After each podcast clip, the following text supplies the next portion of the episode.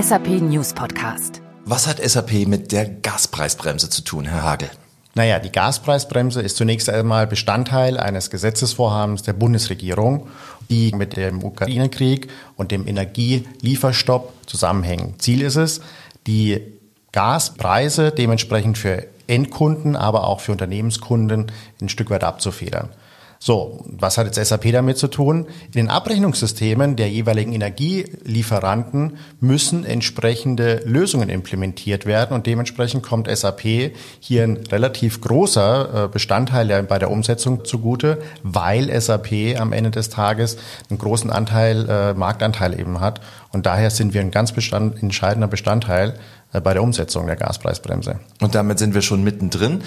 Nick Hagel von der SAP Geschäftsleitung Deutschland ist heute mein Gast in der neuen Folge des SAP News Podcast.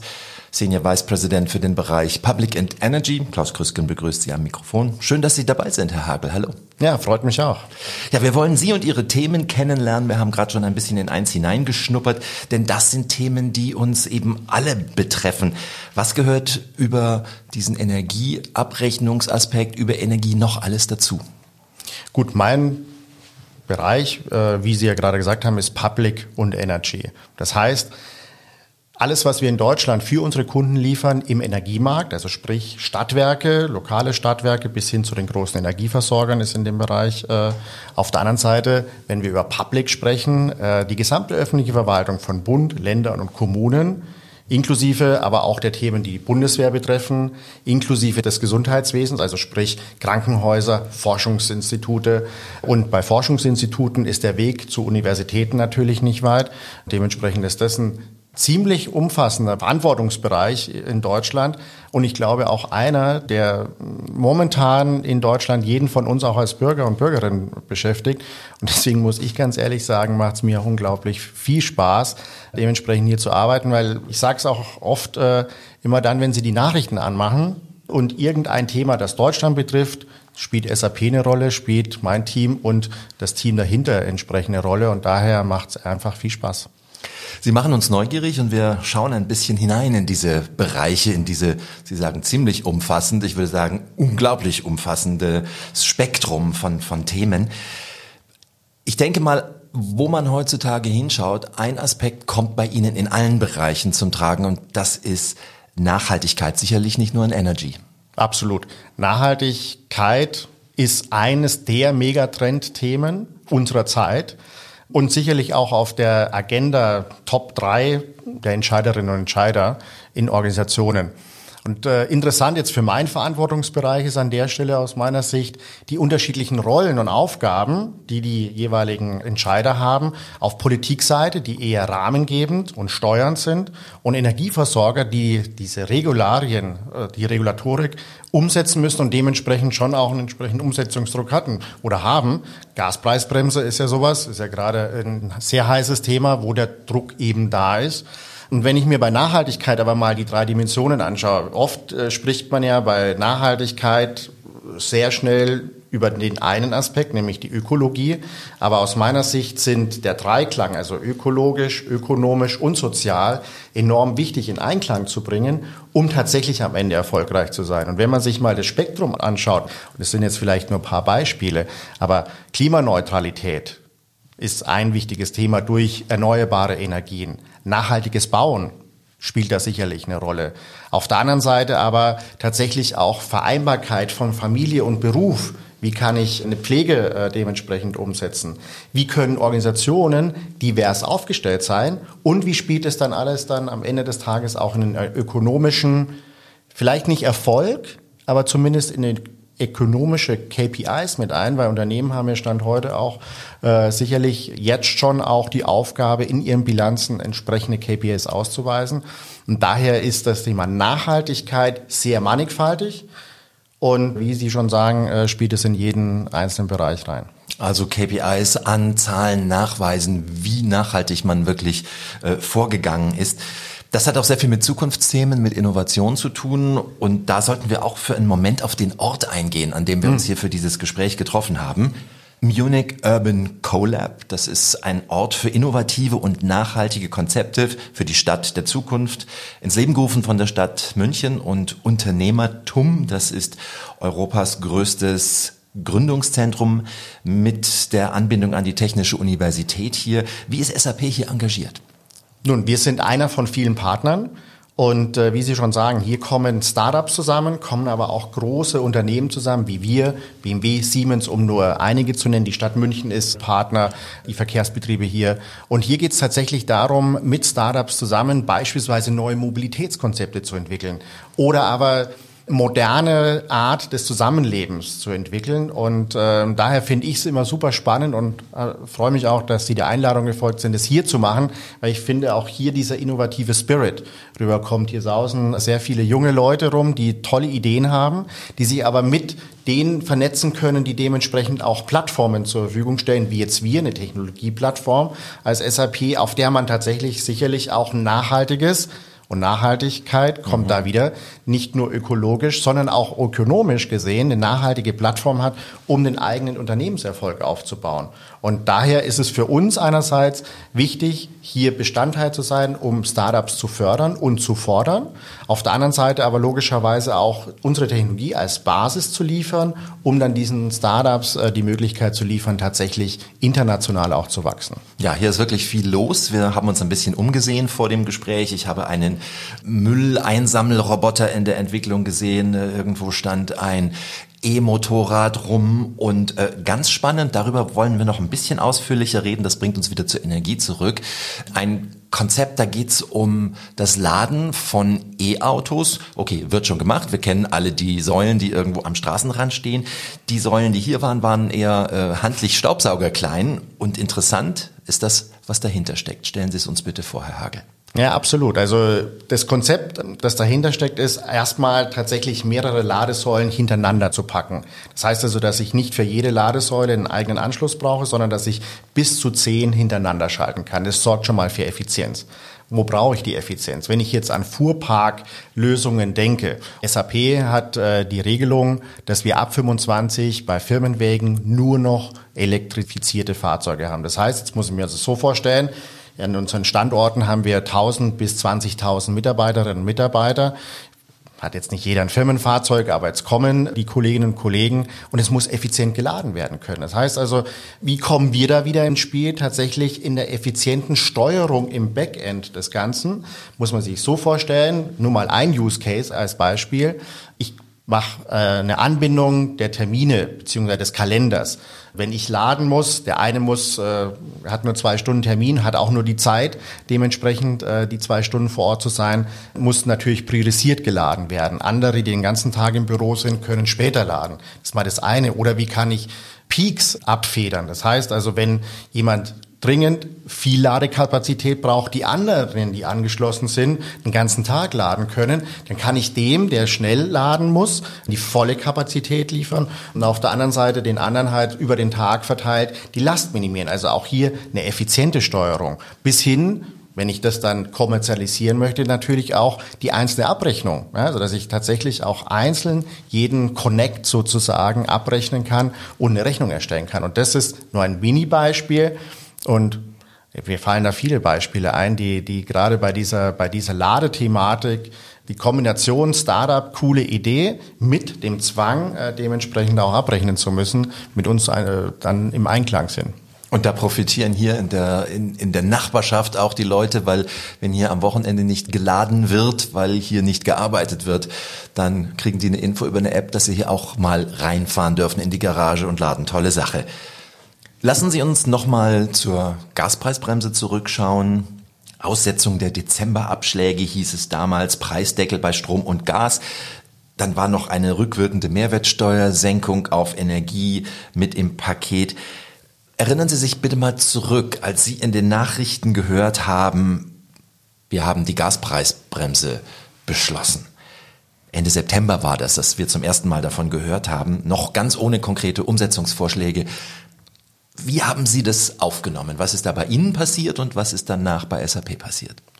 Naja, Das ist ja, wie ich vorher gesagt habe, also wenn ich so Nachrichten höre, dann interessiert mich das einerseits natürlich als Bürger auf der einen Seite und auf der anderen Seite denke ich sofort, ach je, was kommt da möglicherweise auf uns zu, weil ja das immer unsere Kunden auch betrifft und haben wir die entsprechende Lösung dazu. Jetzt bin ich nicht, muss ich gestehen, nicht der absolute Produktexperte und weiß, was wir alles im Standard haben.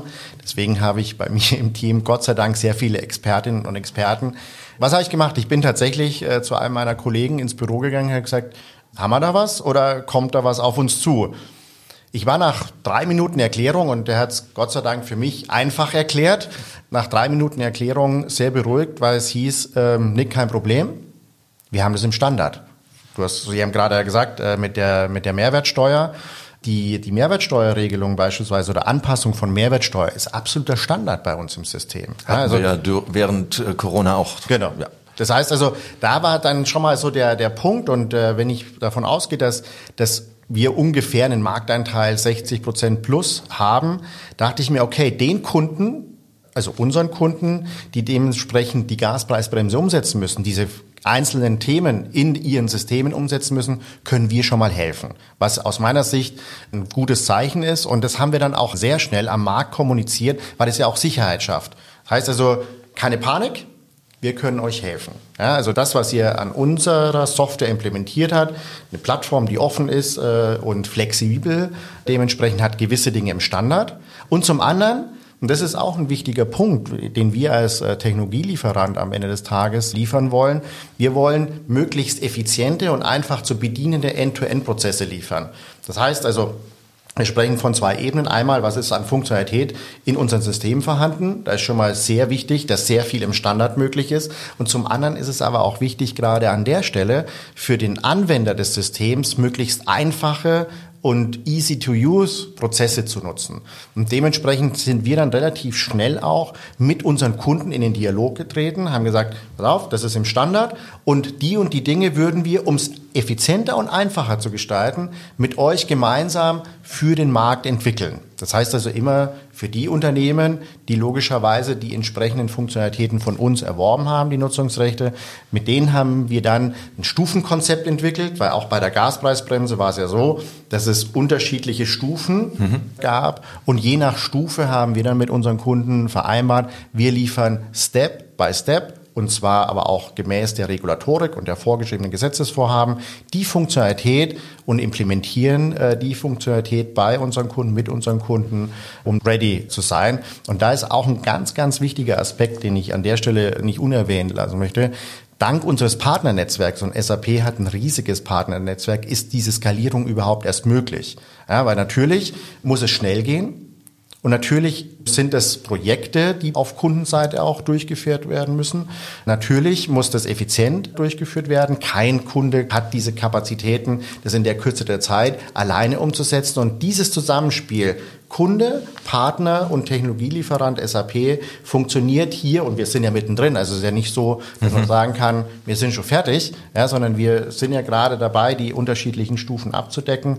Und dementsprechend muss ich ganz ehrlich sagen, war ich nach den drei Minuten, um zum Anfang zurückzukommen, erstmal beruhigt. Wir können liefern und bin nach wie vor beruhigt, dass wir die ganze Zeit liefern. Insofern ja, ist das unsere Aufgabe, da äh, der Bestandteil zu sein, den wir liefern können. In diesem ganzen Ökosystem haben Sie jetzt eine Figur nicht erwähnt, den Endverbraucher, mhm.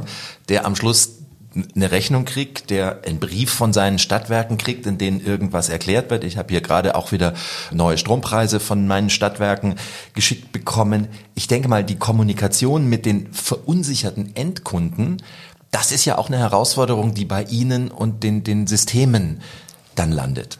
Absolut, das ist ein sehr wichtiger Punkt, tatsächlich die Kommunikation auch zum Endverbraucher äh, zu liefern. Und ähm, das machen unsere Kunden logischerweise auf ihren Websites. Das ist mal Punkt eins. Also das äh, ist sicherlich ein wichtiger Punkt. Aber in der digitalen Welt sagen äh, Endverbraucher, hm, ich würde es aber gerne genauer wissen. Und da kommt mhm. auch wieder unser Netzwerk ins Spiel.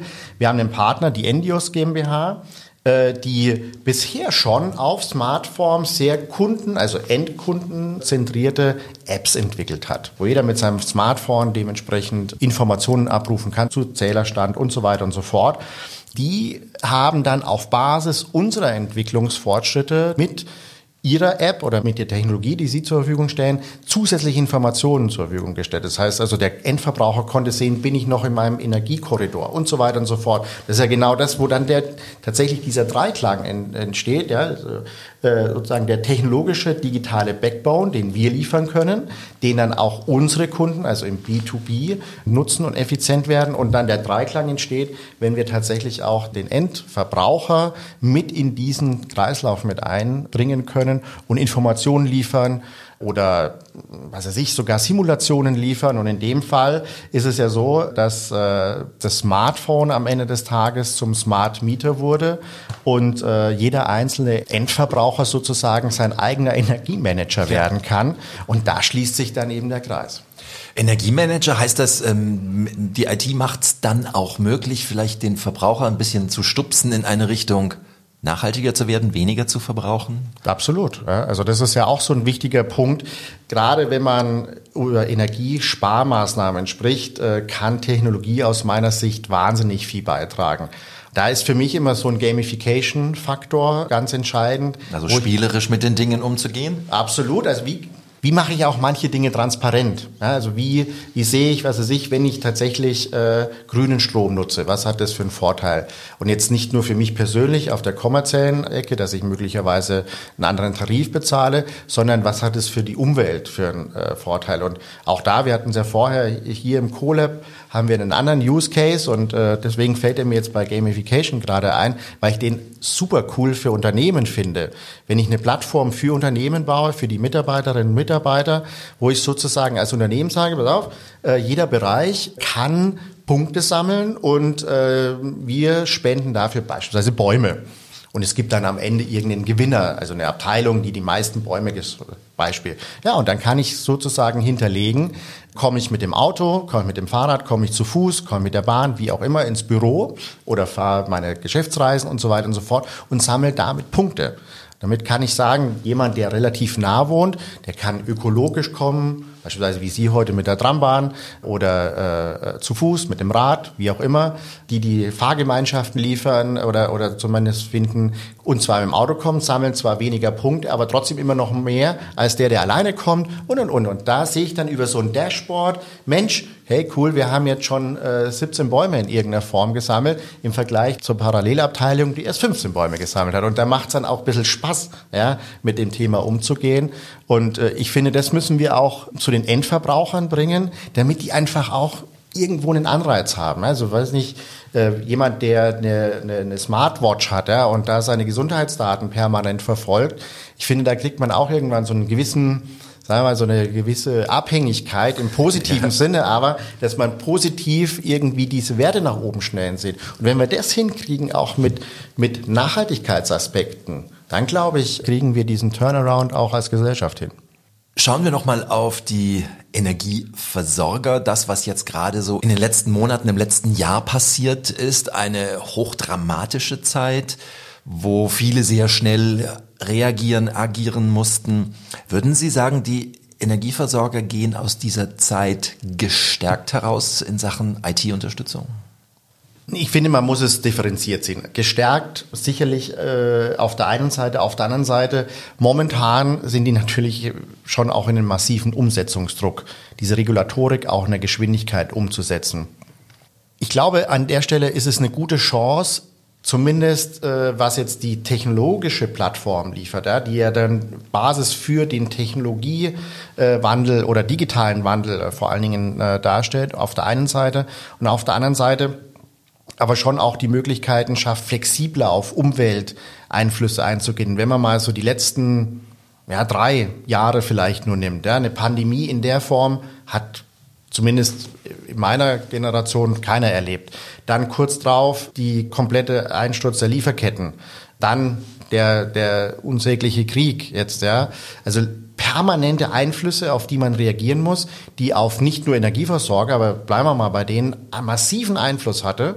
Und da sieht man dann, dass man mit Technologie zumindest flexibel reagieren kann, flexibel auf diese Anforderungen reagieren kann. Und wir stellen schon fest, dass viele durch den, sagen wir mal, durch die Modernisierung der Technologie, also sprich dadurch Prozesseffizienzen, äh, Skalierbarkeit hinbekommen, beispielsweise auch Machine Learning einzusetzen oder zumindest Process Automation, um Prozesse zu automatisieren, um Mitarbeiterinnen und Mitarbeiter auch zu entlasten bei der Fülle an Themen, die die machen. Insofern kann man da sagen, wenn man das jetzt quasi parallel nutzt, in dieser ganzen Stresssituation, also will ich nicht äh, außen vor lassen, dann geht man, glaube ich, schon, dann kann man einen Vorteil aus dieser Zeit rüber retten, nach vorne schauen und sagen, ähm, wir haben die Zeit genutzt, um Vorteile für uns oder als Energieversorger zu schaffen. Wie sieht's denn überhaupt aus mit der digitalen Transformation bei den Energieversorgern in Deutschland?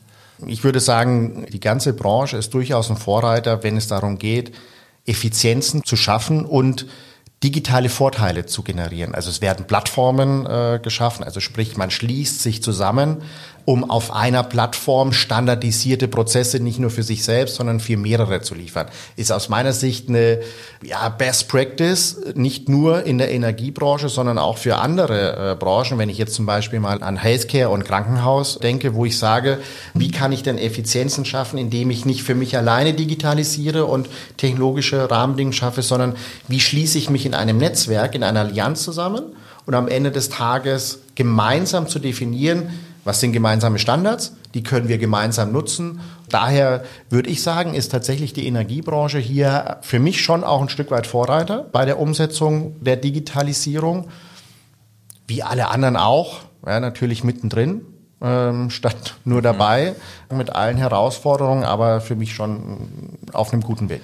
Da spielt natürlich auch Sicherheit ein großes Thema. Mehr denn je befürchten wir, erleben wir Cyberattacken aus Russland. Was bedeutet das für Ihren Bereich Public and Energy? Gibt es da einen erhöhten Druck? Gut, also die, die Anforderung, sichere Systeme zu haben, die ist nicht erst seit gestern da.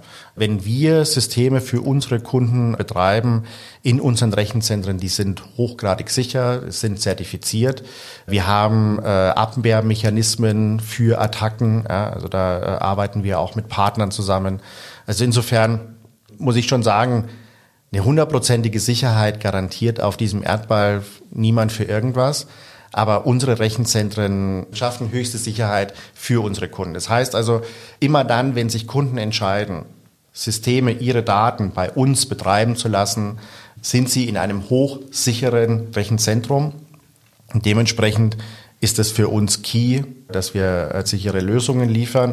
Und wenn wir über die Branche sprechen oder die beiden Branchen, die, die ich betreue, sind ja auch ein bisschen beeinflusst durch die Reguliertheit der Branche. Mhm.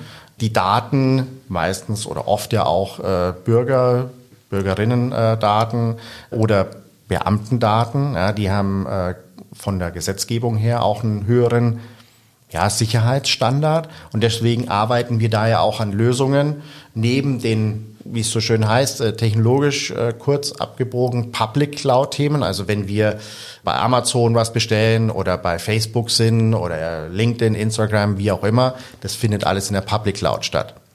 Wenn wir Daten jetzt für die öffentliche Verwaltung oder für regulierte Industrien in Zukunft zur Verfügung stellen, versuchen wir das Konzept der Public Cloud zu nutzen, aber mit zusätzlichen Sicherheitsmechanismen, um tatsächlich die Vorteile ja, von, von entsprechenden Technologien zu nutzen auf der einen Seite, auf der anderen Seite aber natürlich den erhöhten Sicherheitsbedarf dementsprechend auch gerecht zu werden. Öffentliche Verwaltung, der Public-Bereich bei Ihnen, lassen Sie uns auf den ein bisschen genauer schauen. Ich denke mal, bei vielen Bürgerinnen und Bürgern herrscht der Eindruck, IT in der öffentlichen Verwaltung, das geht langsam voran, zu langsam. Wie ist Ihr Eindruck? Ich denke schon, dass man als Bürger, Bürgerin den Eindruck haben kann. Jetzt sind wir hier in München und München ist für mich schon auch Vorreiter, mhm. äh, wenn es jetzt um Bürgerservices geht, äh, in der Digitalisierung, wie Hamburg auch und andere Kommunen. Oft ist ja auch der Punkt, als Bürger nehme ich Dinge anders wahr als das, was tatsächlich im Hintergrund passiert. Und das ist vielleicht auch was, was man an der Stelle mal erklären muss. Wenn ich digitalisieren möchte, muss ich erstmal sozusagen das Fundament schaffen, um natürlich dann bürgerrelevante äh, Services on top zu schaffen. Das heißt, wir hatten es vorher bei den E-Mobility Cases, wo wir sagen, wir brauchen spezifische Abrechnungsmodelle. Wenn ich als Kommune, als Stadt spezielle digitale Services meinen Bürgerinnen und Bürgern zur Verfügung stellen will, sei es Anmeldung von einem Auto, Personalausweis und so weiter und so fort, müssen ja auch im Hintergrund die Prozesse funktionieren. Das heißt also, es bringt am Ende des Tages in der Digitalisierung sehr wenig, wenn ich als Bürger ein Online-Formular irgendwo habe, das ich dann aber in der Verwaltung ausdrucken muss und händisch bearbeiten muss. Das heißt also, hier ist für mich der Kreislauf tatsächlich Effizienz für Bürgerinnen und Bürger schaffen, bis hin aber auch die Effizienz in dem End-to-End-Prozess, also in diesem Kreislauf, auch für die äh, Mitarbeiterinnen und Mitarbeiter in der öffentlichen Verwaltung zu schaffen. Das heißt also hier automatisierte Prozesse. Beispielsweise Hundesteuer ist sowas, kann ich komplett automatisieren durch äh, Nutzung von KI. Ja, also wenn ich den als Hund, Neuhundbesitzer sozusagen ein Foto von meinem Hund machen kann, es hochladen kann, KI äh, sagt, es ist die und die Rasse, aber vor allen Dingen auch ist kein Kampfhund, weil das einfach andere mhm. äh, Mechanismen, Prozesse nachsteuert, dann kann ich sozusagen am Ende des Tages in der Verwaltung nur noch entscheiden, okay, der Prozess ist durchgelaufen, ich bestätige das und der Steuerbescheid und die Hundemarke kann an den Hundebesitzer rausgehen. Das ist Automatisierung. Einfaches Beispiel, ohne Frage, aber daran kann man sich ein Stück weit vorstellen, wie es wichtig ist, tatsächlich diese End-to-End-Schleife hinzubekommen. Gibt's das schon? Ja, also wir haben unterschiedlichste Use Cases ähm, gemacht. Einer, der mir sehr am Herzen liegt, auch ein Stück weit familiär bedingt, ist äh, tatsächlich der Sonderfonds äh, für Kultur, der umgesetzt wurde. Das ist einer der größten Fonds für diese gesamte Branche überhaupt, mit zweieinhalb Milliarden, der aufgesetzt wurde während der Pandemie. Was wurde da gemacht? Auch wieder dieser Kreislauf, von dem ich gerade gesprochen habe. Ein Kulturschaffender, als dann äh, zumindest wieder bisschen aufgemacht wurde, wo es gesagt wurde, ja, bis zu maximal 50 Prozent kann ich meine Veranstaltungsfläche nutzen. Der konnte einen Antrag stellen für ein Konzert, was auch immer, um ähm, dementsprechend das Delta, das er nicht verkaufen kann, über diesen Fonds zu beantragen. Das heißt, es gab ein Formular, wo er all diese Informationen hinterlegt hat. Durch Automatisierung, Verifizierung ist es tatsächlich eine kulturschaffende Organisation, also wurde im Hintergrund ein Verifizierungsvorgang aufgesetzt wurde dann in das Land sozusagen transportiert, in dem die Entscheidung getroffen werden kann. Und dazu muss ich erklären, es wurde zentral an einer Stelle, nämlich in Hamburg in dem Fall, für ganz Deutschland betrieben. Das heißt, es wurde nur einmal aufgesetzt, war aber in allen 16 Bundesländern verfügbar. Der bayerische Kulturschaffende hat sozusagen das auf der Hamburger Plattform beantragt, aber der bayerische äh, Verantwortliche hat es genehmigt. Aus dem Fördertopf nämlich äh, den zweieinhalb Milliarden, die wiederum in dem zentralen System hinterlegt waren, wurde dann das Zahlungsavis äh, erstellt und er konnte dementsprechend seine Veranstaltung gefördert durchführen. Finde ich einen wahnsinnig mhm. wichtigen Punkt. Und an der Stelle ist es wichtig, dieses Einer für alle Prinzip. Und da kommen wir wieder zum Thema Plattformen nutzen.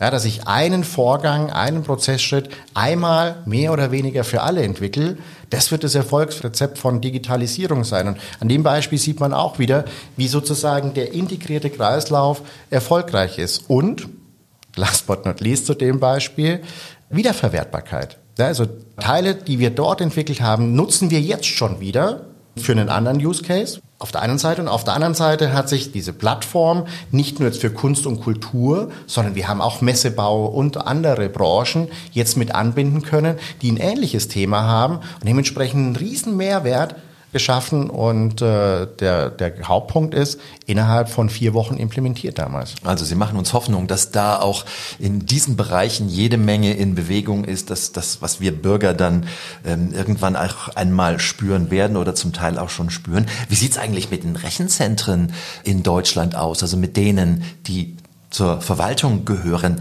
Wie sieht's da mit Nachhaltigkeit aus? Wird da drauf geachtet? Auch das ist ein wichtiger äh, Punkt, der Stromverbrauch am Ende des Tages vielschichtig ist. Also schließt sich der Kreis mit, äh, wie kann ich effizient Strom nutzen, wie kann ich aber auch Technologie so effizient nutzen, dass ich eben nicht eine riesige Serverlandschaft brauche, sondern weil ich jeden einzelnen Prozess äh, äh, separat, jedes einzelne System separat abbilde. Also auch da sehr vielschichtig. Und wenn man mal die, die, die ähm, entsprechenden Rechenzentren anschaut, ich hatte bei unserer SAP Now äh, Frau Serret vom IDZ Bund zu Gast. Frau Serret ist Vizepräsidentin vom IDZ Bund und das IDZ Bund betreibt eine Vielzahl äh, der IT-Systeme für den Bund.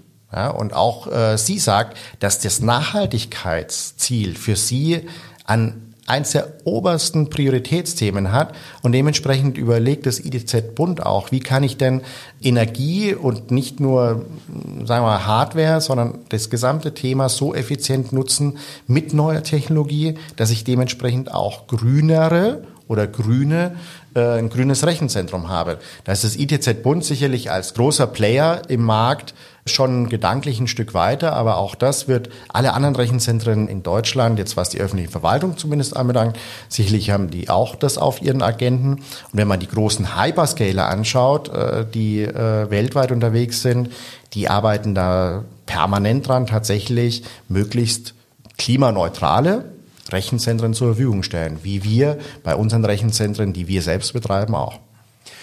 Lassen Sie uns noch in einen weiteren Bereich schauen, der Sie betrifft, mit dem Sie viel zu tun haben. Gesundheit, Krankenhäuser haben Sie ganz am Anfang auch schon kurz angesprochen.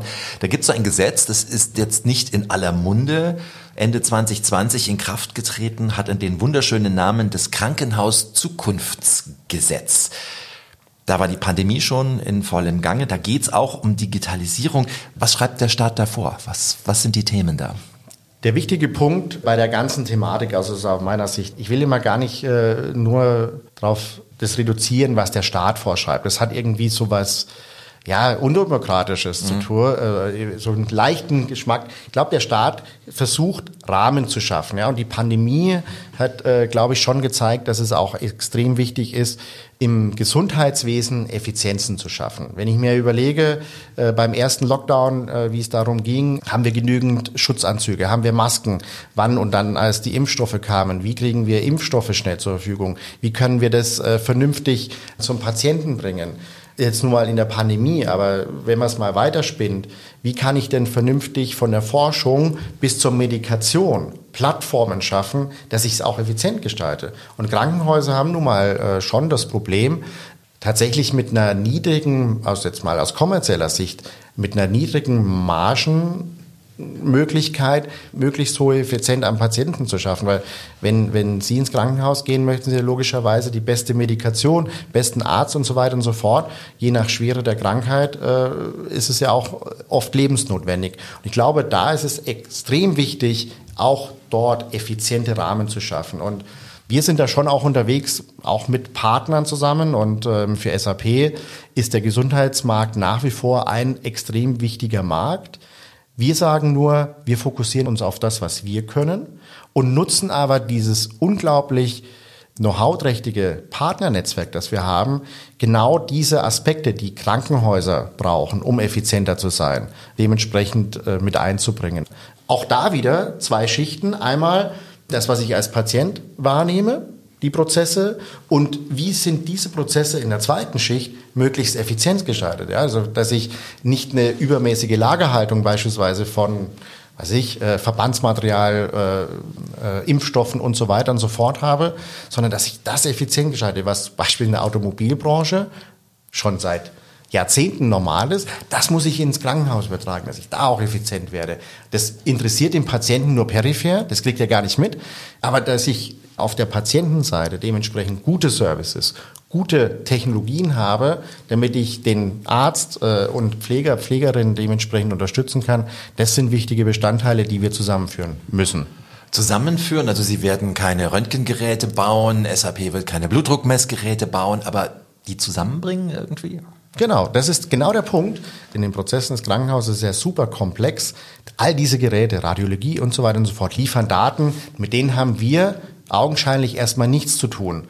Der einfachste Weg ist immer, es muss abgerechnet werden. Mhm. Und zwar effizient. Ja, damit das Krankenhaus äh, tatsächlich auch möglichst schnell in irgendeine eine, eine Abrechnungsform kommt, um liquide zu sein. Also auch das äh, ist, ist ein Riesenproblem. Das heißt also, wenn ich irgendwelche Dinge, die am Patienten stattfinden, durchführe, wie ein Röntgenbild, dass ich das möglichst effizient zugeordnet dem Patienten, ohne dass noch zu viele Prozessschritte dazwischen sind, sofort abrechnen kann. Da kommen wir ins Spiel mit unserer Plattform als diejenigen, die tatsächlich die finanziellen Themen, die Logistikthemen, das können wir seit über 50 Jahren. Also wir hatten ja letztes Jahr 50-Jähriges, das machen wir, kann man mal überspitzt sagen, im Schlaf. Mhm. Und da kommt unser Mehrwert. Haben Sie eine ganz persönliche Vision, wie das digitale Krankenhaus der Zukunft aussehen könnte? Ach, meine Vision ist an der Stelle erstmal pragmatisch, tatsächlich äh, zu helfen, mit dem, was wir liefern können, tatsächlich von den Forschungsdaten äh, möglichst viele Informationen zur Verfügung zu stellen, dass die richtige Medikation entsteht. Und wieder zurück.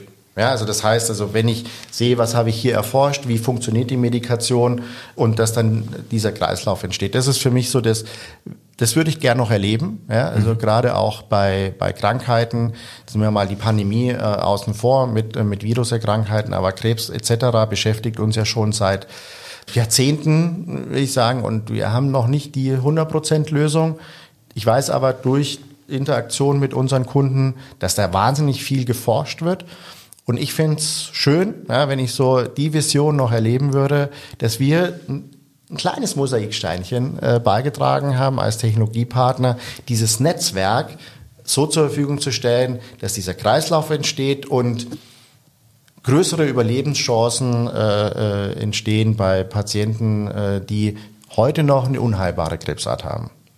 Herr Hagel, Sie haben mit vielen spannenden Themen zu tun. Das haben wir in dieser guten halben Stunde jetzt gehört. Und ich würde sagen, wir treffen entweder uns nochmal oder Sie schicken uns spannende Menschen aus Ihrem Bereich, damit wir in unserem SAP News Podcast äh, in diesen Public and Energy Bereich noch öfters eintauchen können, denn da sind viele interessante Geschichten drin. Für heute erstmal ganz herzlichen Dank. Haben Sie einen ein Lieblingsthema in Ihrer großen Welt Public and Energy? Ich finde das unfair, wenn ich eins, eins rausnehmen müsste. Ähm, insofern äh, würde ich gerne äh, all die Themen, die wir jetzt hier angerissen haben, äh, so zusammenfassen, dass ich wahnsinnig stolz bin, dass wir als Unternehmen wahnsinnig viel dazu beitragen, dass unsere Welt ein Stück weit besser wird. Und ähm, das ist nicht immer so transparent, aber ich, mich macht es stolz und deswegen arbeite ich auch sehr gerne für dieses Unternehmen. Sehr schön. Nick Hagel aus der SAP Geschäftsleitung Deutschland, Senior Vice President für Public and Energy mit ganz vielen Einblicken in diesen Bereich. Ganz herzlichen Dank. Danke, dass Sie dabei waren. Und Ihnen vielen Dank fürs Zuhören. Den nächsten SAP News Podcast gibt es wie immer da, wo es Podcasts gibt.